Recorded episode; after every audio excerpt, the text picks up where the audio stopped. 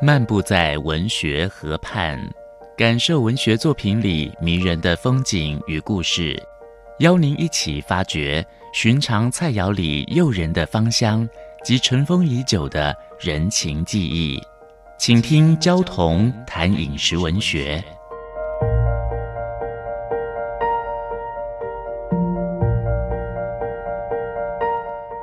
大家好，我是焦桐，今天跟各位分享。甘蔗。我童年的时候，学龄前寄养在外婆家。当时高雄市三民区还很像乡村，舅舅家有一片果园，外公种田养猪，外婆种菜养一些鸡鸭。农村的厨房有一个大炉灶，煮过晚餐，外婆常常用灶内的余火烤甘蔗。没有削皮的甘蔗受热以后，里面的糖水缓慢地渗出表皮，有一些凝结，有一些犹豫滴落，好像眼泪。我曾在外婆这首诗里面怀念暗夜的炉灶，有回忆的余烬。甘蔗微在里面流泪，轻语如体温。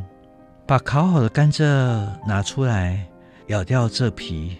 主角之间流动着甜蜜、温暖、快乐、幸福感。这种幸福感竟然永远鲜明在我的记忆里面，好像不会有人觉得甘蔗不好吃。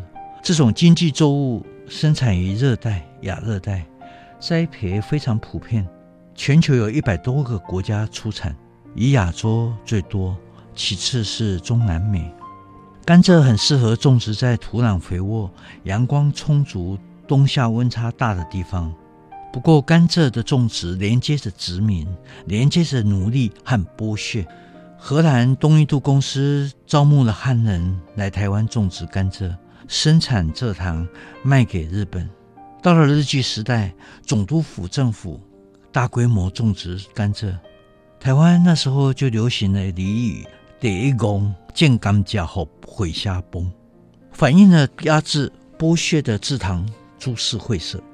古巴诗人有一位诗人长期流亡海外啊，他用诗来控诉帝国主义的剥削压迫黑人，直到古巴独立以后才返回祖国。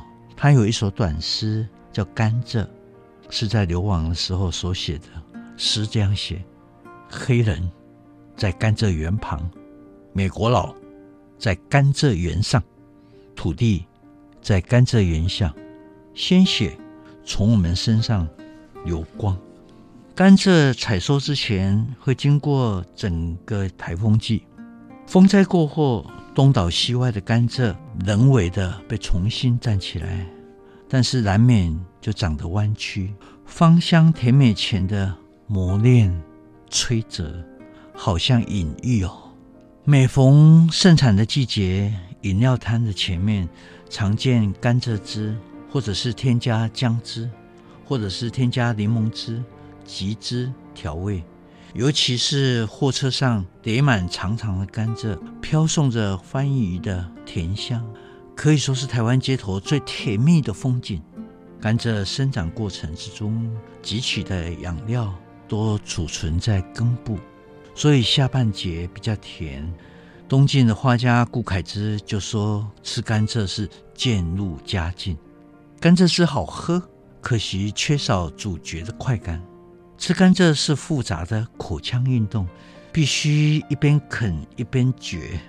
只有吃过的人才能够心领神会。娇妻生前喜欢吃甘蔗，下班回家看见摊车，就会命令我路边停车。”买一包带回家。他总是坐在沙发上抱着甘蔗，悠闲地嚼食。我牙齿动摇，只能望着流口水。从前经常嘲笑娇妻是好吃的懒妻，奇怪，现在竟觉得他嚼食甘蔗的慵懒模样很优雅。五分钟系列小单元，与您同游文学河畔。带给您小确幸的滋味。